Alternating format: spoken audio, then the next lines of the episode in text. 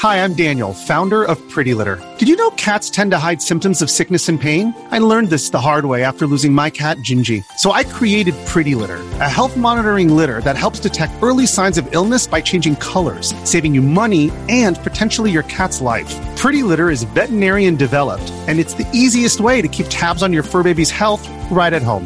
Go to prettylitter.com and use code SPOTIFY for 20% off your first order and a free cat toy. Terms and conditions apply. See site for details. 朋友们，告诉你一个天大的秘密：如果你学佛很多年了，一直没有开悟觉醒，那么这条视频你一定要耐心的看完，它一定呢会颠覆你之前所有的认知，让你受益终生的。在佛家呢，有一句话非常经典，流传甚广，也被很多的学佛人所熟知。那就是如果你想开悟觉醒，那么你一定要选择去读《楞严经》；如果你想成佛入道的话，那么你一定要去把《法华经》好好认真的去读一读。众所周知，《楞严经》呢，它是被公认的开悟觉醒的首选。那么，你真的有了解过它是如何让众生开悟觉醒的吗？它的核心法门到底是什么呢？可是呢，就在当下这个时空节点，有太多太多的学佛人看了《楞严经》以后呢，觉得迷迷糊糊，有一种被绕晕了的感觉。为什么呢？如果你看不懂这部经书，你一定会认为它是多么高深玄妙的哲学书。当你真的看懂这部经书呢？你会发现，他整个经书就是在讲四个字：万法归一。楞严经呢，这部经书它其实呢特别特别的有意思啊。它讲的其实就是释迦牟尼佛的堂弟阿难在外出乞食，用当下的大白话来说呢，就是要饭的时候呢，碰到一个失足的妇女，这个妇女呢太美了，阿难呢。有点魂不守舍，心猿意马了，差一点没有把持住，差点失身，然后呢就哭着鼻子回来请佛陀进行开示，而整部《楞严经》呢，其实就是释迦牟尼佛用清晰的逻辑进行推理演说，用实事求是、如实呈现的方式方法。帮自己的堂弟阿难一步一步找回自己本心的整个过程，因为佛陀明白呢，只有帮助阿难找回自己的本心，才可以去除他内心的妄念，脱离六道轮回，方能究竟涅槃呢。阿难呢，也就再也不会被那些漂亮的小姐姐给迷惑住了，因为当下的《楞严经》呢。它是从唐朝那个时候翻译过来的，是古文，很多人呢都看不懂。这条视频呢，我站在当下所有人共有的认知上，把它用大白话，让你听起来简单易懂的方式，给所有的学佛人重新的梳理一下，当年的释迦牟尼佛呢。是如何一步一步帮着自己的堂弟阿难找回自己的本心？这里呢，一共分为三个步骤讲。先用由浅入深的步骤，带你慢慢的走进来。第一步，先讲点你能够听懂的。首先呢，你要在你的大脑当中置入一条信念，就是你要清楚的知道，你当下的这个肉身呢。它是由大部分的碳水化合物和无机盐共同巧妙组合在一起的，一台非常非常精密的机器而已。用佛家的话叫做四大假合而成。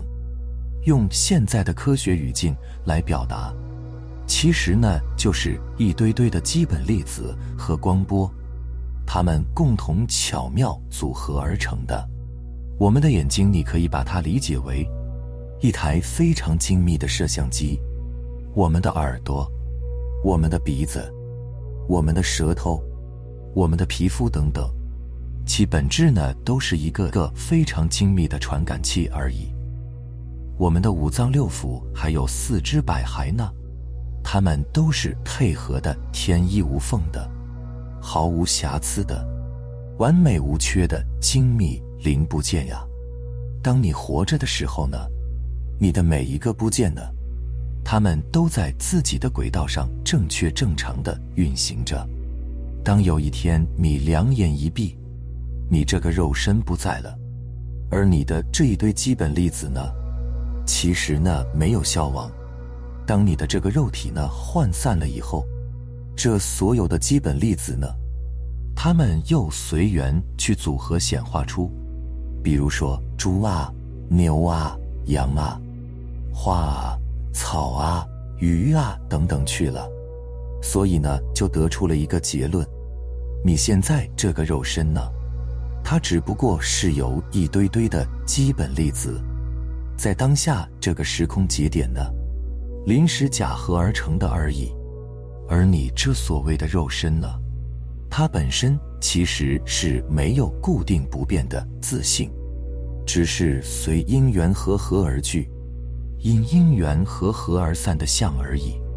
而无自性的肉身呢，用佛家的话来讲，称之为空。那些无自性的万事万物，其本质皆为空。所以呢，《心经》里面讲，色不异空，空不异色，非常非常的有道理。接下来我们再看第二步，这个肉身还有万事万物，你是如何知道它们存在的呢？这个知道本身它是从何而来的呢？你仔细的想想看，你可能会说是你的眼睛看到了，你的耳朵听到了。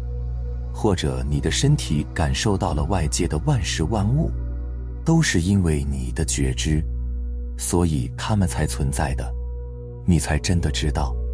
好，咱们用逆推分析理论来推理一下，那你的这个觉知它又是从哪里来的呢？到底是什么东西生发出来的？这个觉知呢？一棵大树被你看到了。你是如何觉知到这棵大树的存在呢？我帮你来梳理一下啊，这里很重要，你要注意听。这棵大树借助光映射到你的眼球当中，你的眼球感光接受之后呢，通过你的神经递质传给你的大脑，你的大脑呢，再加工处理，根据你以往的知识体系，形成大树的影像。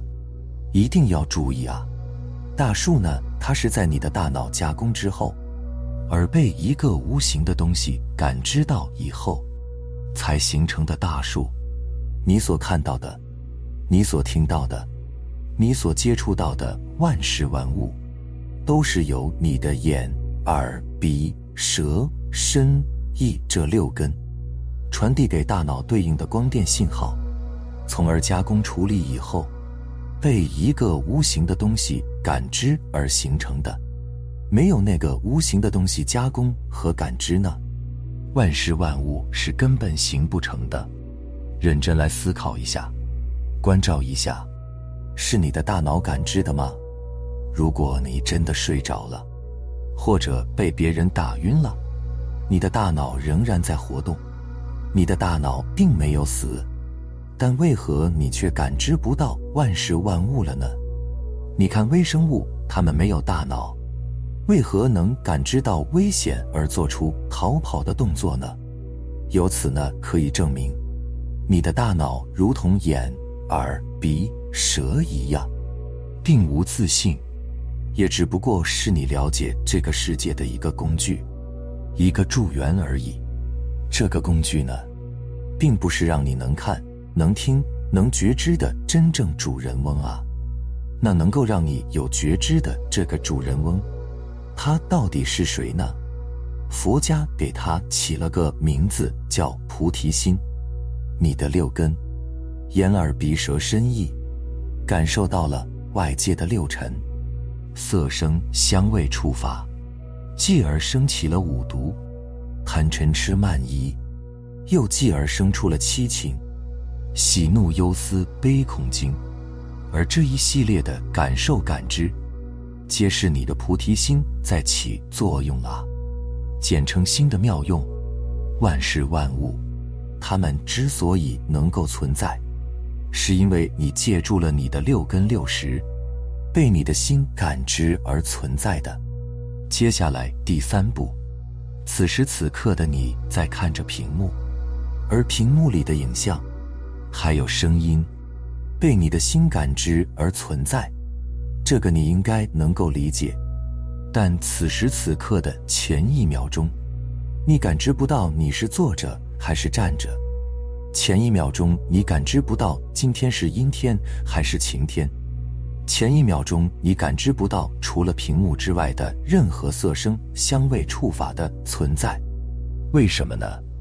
只能说明一件事：你的这个心呢，它一次只能感知到一个东西，也就说明你这颗心呢。一次只能起一个念，由此推断你的感知是用无数的连续不断的念组成，前念后念，念念相续，万事万物因念而生，得以显化。但是你连续不断的生出的念，你想随便摘取一个，皆不可得，因为当你想得此念的时候。你早已经被新的念所代替，等同于你想执着于某一个相时，早已被新的相所代替一样。你执过去相不可得，你执现在相也不可得，你执未来的相，那更不可得。因为所有的相，它之所以存在，皆是由你的心，在因缘和合下而幻化的相。所以呢，万象由心生，万法由心生，万物由心生，世界因心而存在。除了你的心之外呢，一无所有，一无所获。好，再接着听。八岁的你在看星星，跟六十八岁的你看着星星，星星变了吗？八岁的你在听钟声，跟六十八岁的你听钟声。钟声真的变了吗？八岁的你去打针，跟六十八岁的你去打针，那个疼痛变了吗？你的心通过你的眼球感知到了星星，它不会因为你的年龄而改变；心通过耳朵感知到了钟声，也不会因为你的年龄而改变；心通过你的皮肤感觉到了疼痛，也不会因为你的年龄而改变。你的心，通过眼耳鼻舌身意感知到的一切万事万物，也不会因为时间空间而发生改变。所以，心无老无幼，无始无终，无大无小，也无生无灭。心就是那个真正的主人翁。心升起的念幻化成相，相随着因缘和合，生生灭灭。并无自信，所以呢，为空啊。只有当你找到了你自己那个不生不灭的菩提心，你也就找到了真我，你也就觉悟成佛了。非常感谢你能够耐心的看完，希望能够对你有触动和启发。我们下期再见。